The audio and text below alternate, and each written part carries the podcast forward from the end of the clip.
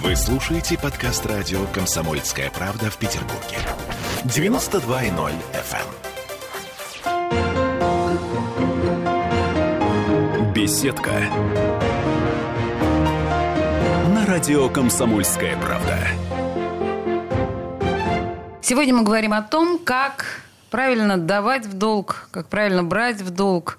Вот это вот все, на самом деле, только кажется, что вы, наверное, слышали, что есть люди, которые говорят, я никогда не даю в долг. Вот по опросу газеты «Коммерсант» оказывается, таких людей 39%. И потому что, по большому счету, мы часто чувствуем себя незащищенными в ситуации, когда мы даем в долг. У нас э, в студии радио «Комсомольская правда» Мария Терехова, президент Нотариальной палаты Санкт-Петербурга. Здравствуйте, Мария. Добрый день. Ну, слушайте, это действительно такой очень тонкий момент. И... Э, он, он тонкий с очень многих сторон. И я понимаю, что, наверное, цивилизованные люди пишут расписку. Но вот это, пожалуй, все, что я знаю об истории взять и дать в долг. Скажите, как правильно это делать? Да, про слово расписка многие слышали, и многие его неправильно понимают. Но ну, начну сначала. Действительно, мы все думаем, что мы знаем, как дать в долг, как взять в долг. И надо сказать, что когда мы идем к соседке и перехватываем до зарплаты 3 тысячи или 5 тысяч рублей, то, строго говоря, нам достаточно наших вот устных договоренностей. Угу.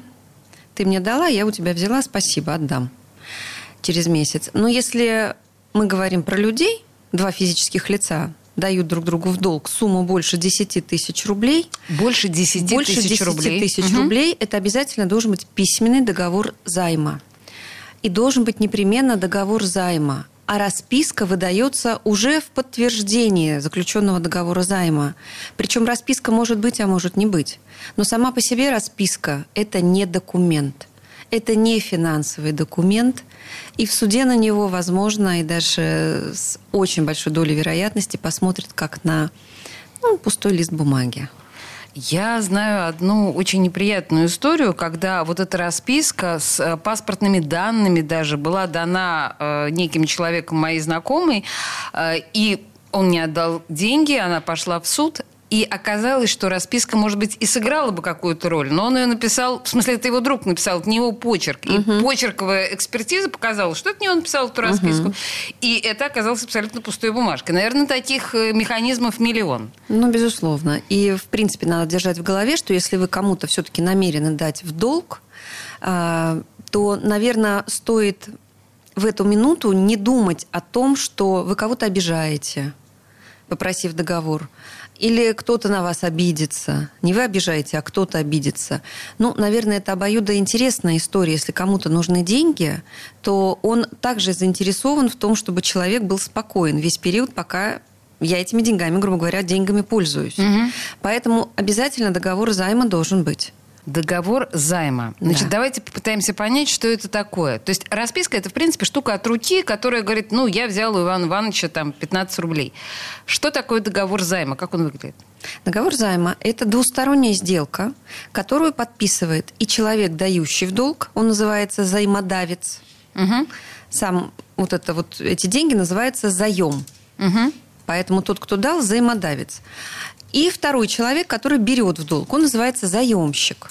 Они оба должны этот договор подписать. Я должна сказать, что закон позволяет договоры займа делать без нотариуса в так называемой простой письменной форме, в неквалифицированной. Так. Но я бы постереглась так делать и не советовала бы давать в долг по договору в простой письменной форме. Почему? Во-первых, и раньше у нотариальной формы договора займа была повышенная сила, поскольку э, можно было миновать стадию судебного разбирательства и на основании нотариального займа, договора займа, пойти получить судебный приказ в упрощенном порядке, и потом вот уже что. Да, в службу судебных приставов пойти. Так было раньше. Сейчас законодатель усилил эти позиции, угу. и если договор займа удостоверен нотариально, и, предположим, заемщик начинает от вас бегать и деньги не отдает, то вы вправе пойти к нотариусу, попросить совершить исполнительную надпись. Что такое исполнительная надпись? Это распоряжение нотариуса Иванов «Отдай деньги Петрову». Так. Ну, так, упрощенно совсем. Хорошо. И вы с этой исполнительной надписью идете сразу в службу судебных приставов исполнителей, вообще минуя суд. Как это удобно. Конечно. Конечно. То это... есть вот эта вся чудовищная судебная тягомотина, в которую очень многие из нас вообще, честно говоря, не верят и не очень верят, что называется, в справедливость судьи. А здесь совершенно четко, если нотариус сказал, что этот человек должен, судебные приставы пошли и взыскивают долг. Совершенно верно. В судах тоже, безусловно, решения принимаются правильно и справедливо, но, наверное, здесь важен э, фактор времени. Суды загружены, даже, я бы сказала, перегружены исковы, исками. И, конечно, быстро судья – это человек, такой же, как любой другой из нас. И, конечно, он не может в день рассмотреть тысячу дел а порой у него столько в производстве и есть. Поэтому долго могут длиться судебные разбирательства. А здесь мы экономим самое важное – время. Объясните мне технически, как это происходит? Вот взаимодавец и заемщик, они э, договариваются о своей сделке, идут вдвоем к нотариусу, нотариус предлагает им форму, и в один момент все решается. Ну, не то чтобы нотариус предлагает форму, нотариус спрашивает, на каких условиях передаются денежные средства, э, проценты предусматриваются ли, не предусматриваются ли проценты. Если проценты, то это уже кредит или нет? Нет, это, возможно, и договор займа. Угу. Это кредит, это кредитное учреждение. А, да? то есть это, это только если официальное да, это, учреждение. Общем, да, заем, но это все-таки специальный субъект. Там, да, там угу. кредитное учреждение. Может быть, могут быть проценты, могут быть различные сроки, на которые выдается этот заем. И здесь я бы еще что рекомендовала. Э, если какие-то суммы ну, у каждого свое, конечно, незначительное, да, но сумма, если незначительная, по вашим представлениям, то вы можете ограничиться договором займа. Если же сумма, которую вы передаете в долг, значительно для вас, для вашей семьи, то вы вправе ну, вы же собственник этих денег, и вы хотите себя обезопасить. Правильно? Здесь не должно быть никаких обид у того, кто просит у вас в долг. Так, так вот, вы можете попросить обеспечение то есть в обеспечение вот этого договора займа вы еще можете взять в залог какое-либо имущество. Что? Лучше всего недвижимость. Серьезно? Да, потому что движимость, например, машину, можно куда-то переместить. И потом замучаетесь эту движимость искать. Так, подождите секундочку. Я даю в долг миллион рублей вам. Да. И я могу просить, э, что называется, часть вашей квартиры в залог? Вы можете сказать мне, что да, вы хотите гарантии и спокойной жизни от меня. И я тогда уже должна, если мне этот миллион нужен, и я точно знаю, что я, у меня нет умысла вас каким-то образом обидеть и эти деньги вам не отдать, то я, в общем-то, с дорогой душой для вашего спокойствия передам вам в залог ну, какую-то свою недвижимость. Марина, ну, смотрите, ведь может же быть такая ситуация, что ну, заемщик попал, это не, не злой умысел, а заемщик попал в какие-то определенные обстоятельства. И тогда я, как взаимодавец, ну вот у него квартира в моем, по сути дела, залоге. Я что, буду судиться и у него отбирать часть квартиры? Или как-то это иначе можно решить? Если у вас и договор залога тоже нотариальный, угу. то вы без всякого суда идете к нотариусу. Ну вот если вдруг вам деньги не возвращают. Угу, угу. И опять-таки просите сделать исполнительную надпись, только уже немножечко другую, о наложении взыскания на, залож... на предмет залога. Угу, угу. И тоже в суд вы не идете. Угу. Это очень рационально. Конечно. А сколько это стоит? Это стоит э, в процентном отношении от суммы, которая передается. Тарифы у нас значительно снизились в последние годы. И ну, просто, не просто в раз, в два, а в разы. Поэтому для душевного спокойствия я думаю, что это вполне соизмеримые суммы. Не, ну подождите, вы говорите в процентном соотношении. Сколько процентов? И, и кто должен это заплатить? Там в зависимости от суммы. До миллиона одна сумма, чем выше сумма, тем ниже процент. Это тоже, наверное, гуманно, я так понимаю. Но если вы не говорите процент, то значит, У каждого, наверное... Ну, я, чтобы не вводить в заблуждение угу. слушателей, суммы могут быть разные, и в зависимости, от, в зависимости от суммы будет и варьироваться процент. Значит, если говорить о вот этой сделке заема э, нотариально заверенной, сам процесс передачи денег, или я не знаю, как это под барабанную дробь, как это происходит, на глазах у нотариуса или что? Как правило, нет, на глазах у нотариуса это не происходит. Более того, мы вот сам факт передачи денег даже и за, ну, засвидетельствовать не можем. Да? Это не входит в перечень фактов, которые мы можем удостоверять. Это происходит либо до подписания договора, либо, да, в день подписания договора. И, конечно, нотариус может даже предоставить, э, выйти из помещения, грубо говоря, да, и предоставить возможность передать деньги. И в договоре тогда стороны заверяют, говорят о том, угу. что деньги получены. Если хочется оставить финансовый след, и это всегда надежней, чтобы потом договор займа не был оспорен по безденежности. Есть такая возможность. Если вдруг нет возможности доказать, что деньги действительно передавались, то в суде такой договор будет признан безденежным. Что это такое? Переведу с русского на русский. Вот мы с вами заключили договор займа. И расчет у нас с вами наличные, наличными, например. Деньги мы передали. Ну, например, я вот, как в вашем примере, я у вас занимаю в долг деньги. Угу. Вы мне деньги передали. По какой-то причине мы с вами ну, в договоре не отразили. Мария, слушайте, а вы знаете, я сейчас, с вашего позволения, интригу подвешу, потому что на нас реклама наступает. Угу. Сейчас, чтобы не сворачивать да, эту историю, Хорошо. мы сейчас буквально две минуты рекламы и вернемся к этому разговору. Беседка. Радио «Комсомольская правда». Вы слушаете подкаст радио «Комсомольская правда» в Петербурге. 92.0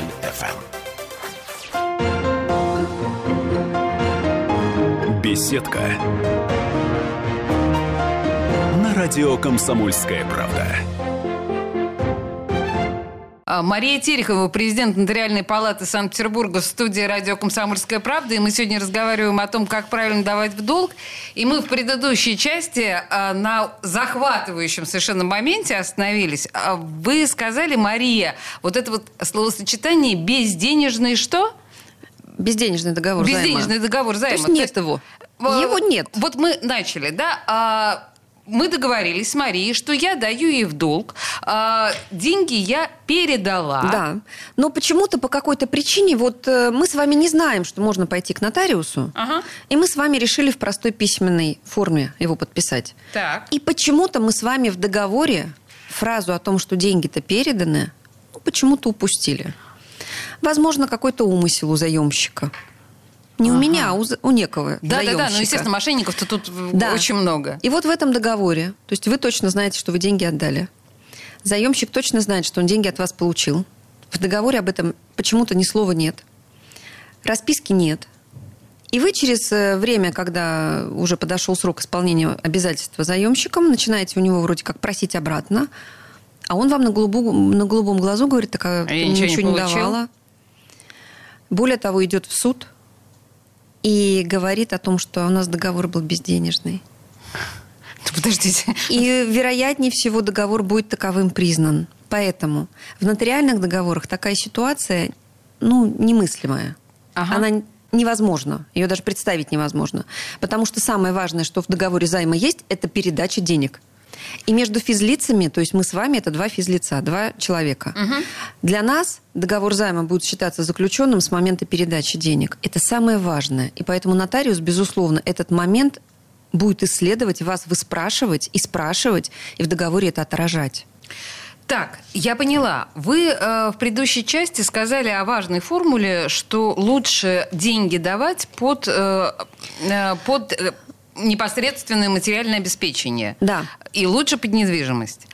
Предположим, я этого не сделала. У меня мой, э, мои деньги, которые я дала в долг, они ничем не обеспечены в договоре. Если заемщик со мной не расплачивается, и более того, ну, нет у него денег, ну нет, ну хорошо, вот нотариус э, написал, угу. да, что он обязан Все, вернуть нужно, эти да. деньги, да, но у него денег нет. И что? Никак? Ну, тогда вы можете... Здесь уже только работаете с судебным приставом, угу. исполнителем. То есть здесь уже, конечно, в зависимости от наличия имущества, дохода у вашего заемщика, это риск для угу. вас давать деньги в долг без обеспечения. Ну вот тут, значит, момент важный, да, морально-нравственный. Если мы понимаем, что человек, который берет у нас в долг, в общем, несостоятелен и не может обеспечить нам те суммы, которые мы даем, лучше трижды подумать. Ну, прям серьезно. Э, так, еще один вариант. А если этот договор потеряется? Угу. Если потерялся нотариальный договор, даже думать про это не стоит, потому что вы идете к нотариусу и просите э, сделать дубликат. Нотариус вам изготавливает дубликат, и у вас все тот же самый договор на руках имеющий ту же силу, что и ваш первоначальный. А вот если у вас договор в простой письменной форме, то это договор, который не оставляет следов. Вы нигде не получите второй экземпляр. Хорошая, э, хорошая формулировка именно о том, что не оставляет следов. Ну и, конечно, как вы сказали, все-таки э, лучше деньги передавать банковским переводом, да? Деньги либо банковским переводом, либо можно воспользоваться депозитом нотариуса аккредитивный счет, какой угодно, расчеты, но либо с карты на карту, ну, собственно, переводом, чтобы был так называемый финансовый след. И тогда говорить о безденежности ваш заемщик не сможет. Депозит нотариуса. Э, напомните, пожалуйста, что это такое? Э, словосочетание красивое и знакомое, но... Да, у каждого нотариуса Российской Федерации есть публичный депозитный счет. Угу. Он э, сравним и одинаков по статусу, например, счет, депозитный счет суда судебных приставов. То есть, если есть некий должник, который должен исполнить обязательства, и по каким-то причинам он не может это сделать лично кредитору, он может внести деньги, например, в депозит нотариуса. И с момента того, как внесли в наш депозитный счет, все, должник считается исполнившим обязательства. Это очень удобно. Это опять-таки экономия времени, сил, нервов. И по сделкам мы можем это использовать. Вот договор займа – это как раз э, та история, когда по сделке мы можем принять депозит. И таким образом финансовый след, вот он на лицо. Угу есть, вот сейчас появилось, я случайно об этом узнала, есть срок давности э, для очень многих дел. И невероятно, но финансовых оказывается тоже. А в случае вот с такими долгами есть какой-то срок давности расписки, договора займа, вот э, этих документов? Ну, общий срок исковой давности три года. Так. С момента тогда, когда вы узнали о том, что ваше право нарушено. Угу. То есть, предположим, вот вы дали в долг, не знаю, на три года, на четыре года прошло 4 года, вам не отдают, так. вот с этого момента у вас идет срок исковой давности, когда вы можете пойти в суд. Да, исковая давность – это для судебных разбирательств. Если мы говорим про исполнительную надпись, там срок немного сокращенный. Вы к нотариусу можете прийти, пока не истекло два года с момента, как, ваш, как вас обидели, как вам не отдали деньги. Угу. Два года. Если эти годы истекли, два или три, в этом случае все, я забыла про эти деньги? Ну, как правило, да. А жаль. Значит, не больно-то они были нужны. Ну да, с другой стороны, если два или три года я просуществовала без этих денег, то по большому счету, наверное, и дальше смогу протянуть. А есть ли какие-то условия нематериального обеспечения долго. Ну, а, или, может быть, в другой валюте. Вот, ну, вы сказали, что, в принципе, да, квартира там или машина. Но вот какие тут еще могут быть? И могут ли быть какие-то ну, варианты? Во-первых, я могу сказать, что договор займа, он же не только про деньги. А, кстати, мы не подумали. В смысле, я об этом не да. подумала, да. То есть, например, можно в долг взять а, какие-то предметы, объединенные так называемыми родовыми признаками. Например, зерно картошка. Вы идете к соседке и говорите, слушай, дай мне долг ведро картошки. А? Так, интересно. Да, и вы договариваетесь, что вот я тебе даю ведро картошки, синеглазка, ага. которая очень вкусненькая, и все ее любят. И обещаете вернуть такую же синеглазку через месяц. Ну, там, или по, по окончании сезона. Ага. Не рассчитали, да, грядок накопали много, а ведра не хватило, предположим. Так. Или, например, вы можете попросить зерно. А, зерно же невозможно как-то идентифицировать и сказать, что нет, у меня такое уникальное зерно, угу. что вот именно это зерно мне верни. Но это глупость, потому что это зерно будет э, использовано вами в процессе там, посева. Угу, Поэтому вы можете взять э, элеватор зерна, пообещав, что вы вернете элеватор такого же зерна. Муки. Вы можете взять, там, не знаю, ведро блинной или там пшенной муки, неважно какой, да, и сказать и пообещать, что вернете такое же. Так. По качеству, не хуже. И обязательно указать, какое количество вы берете. Вот, это договор займа. Это тоже договор займа. Просто э, в данном случае Неоднозначная история с качеством э, муки, да, о котором вы говорите. Я могу вернуть муку первого сорта, а могу вернуть муку третьего сорта. Вы Я это уверена, специально оговариваете в договоре. Угу. И если вы дали, например, муки в долг, а угу. вам возвращают, извините, не пойми что, что отсев какой-нибудь, то вы просто не принимаете это исполнение. Вы говорите, вы, ты мне возвращаешь не то, что у меня брала. Теперь, если ну, продолжать тему материальных, нематериальных э, обязательств, да, в этих э, расписках, если все-таки не про недвижимость, если все-таки вот вы начали говорить про машину, сказали, что машина может переместиться. В смысле? То есть мне казалось, что это очень рационально дать в долг под твою машину. Правильно, но если вдруг потом происходит неисполнение долга, так. деньги вам не возвращают. Ну, машина-то записана моего должника. Она записана, угу. но в реальности вы ее можете никогда не найти. Для того, чтобы взять эту машину, пригнать на станцию и продать ее может не быть. Да, вы, конечно, ввергнете себя в судебные долгие разбирательства, отдай мою машину, но это долго. А недвижимость, она вот она стоит, вот она есть. Слушайте, да, недвижимость это святая. Хорошо, еще какие-то формы есть? В том смысле, что, ну, знаете, там э, в феодальные времена я могла потребовать рабским трудом отдать мне тот или иной долг, да, или за моего сына выдать э, дочь там моего должника. Есть какие-то еще формы? Нет, у нас, я уж не знаю, к счастью или к беде, долговых ям нету. Иногда мне кажется, что это неправильная история, да, потому что мы все, наверное, как люди сталкиваемся с такими историями, что нам кто-то что-то не отдает. Но такого, конечно же, нету. А, возможно, исполнение обязательства третьим лицом. То есть, например, у вас занял деньги некто, у него ничего нету, отдать не может, но есть его какие-нибудь там родственники, которым вот этот позор не нужен, и они могут вам долг за него вернуть. Да, такое возможно. Это их добрая воля. Ну, безусловно. Но принудить я Нет. их не могу. Нет. И я не могу принудить ближайших родственников моего должника, например, жену, отдать за него долг. Не можете. Но надо понимать, что долги переходят по наследству. То есть э, сын моего должника будет должен мне будет эти же должен, деньги. если он примет наследство.